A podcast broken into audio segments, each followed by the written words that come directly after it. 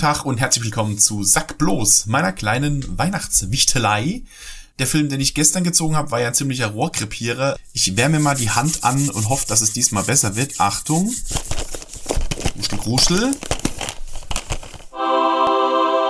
Kill Bill Volume 1. Na geht doch. Zur Handlung, es geht um eine Frau, die Mitglied eines Killerkommandos ist und die zusammen mit dem, dem Chef, dem Oberhaupt dieses Killerkommandos ein Kind gezeugt hat und der ihre Teammitglieder dann in den, in den Rücken fallen, sie bei ihrer Hochzeit versuchen umzubringen.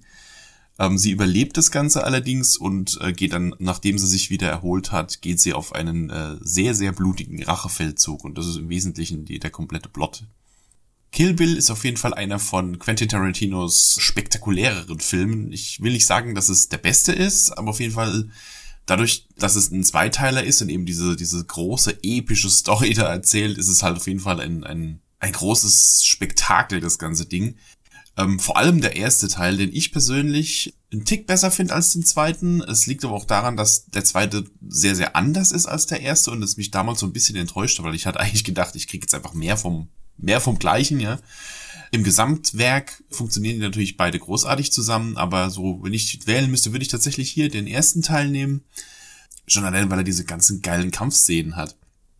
Da wäre hier natürlich der Schluss hier, der Kampf gegen die äh, Crazy 88, der ja völlig, völlig wahnsinnig ist wo er sich da an diesem, an diesem typischen, an dieser typischen Optik dieser, dieser ähm, alten Martial Arts Filme bedient hat und auch wohl ganz bewusst völlig übertrieben hat und das Ganze viel zu lang und viel zu ausufernd inszeniert hat mit voller Absicht. Aber diese Szene ist natürlich der Oberhammer. Also in seiner, in, in ihrer Trashigkeit einfach äh, fantastisches Stück Kino, das er da äh, erschaffen hat. Gefolgt von dem Showdown mit gefolgt von dem Showdown gegen Lucy Lou, draußen diese Szene im, im Schnee, wenn die sich da ihr, ihr Schwertduell liefern. Auch von der Optik her super geil gemacht. Die Musik ist großartig. Das Lied, die Version von Please Don't Let Me Be Misunderstood, das habe ich rauf und runter gehört, als zum Zeitpunkt, als der Film ähm, aktuell war. Das ist auch heute noch eine geile Nummer. Es ist vor allem so ein zehnminütiges Lied, ja. Das ist also für, für der, kann ich für eine Autofahrt sehr empfehlen. Dicht dahinter, wenn nicht sogar noch besser, finde ich hier Battle Without Honor. Das Lied, was sie für den Trailer auch benutzt haben. Auch ein sehr, sehr geiles Stück.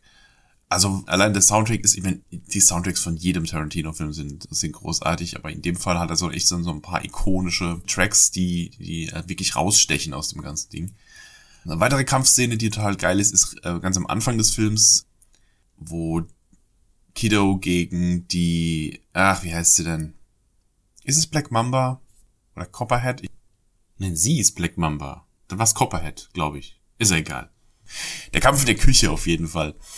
Ähm, wo die beiden sich da in, in, der, in der Küche behaken mit Messern und was auch immer sie alles finden und dann alles wieder gut ist, wenn die kleine Tochter den Raum betritt und äh, sie dann äh, quasi stillschweigend übereinkommen, nicht vor den Augen der Tochter, ja, wir tragen das ein andermal aus.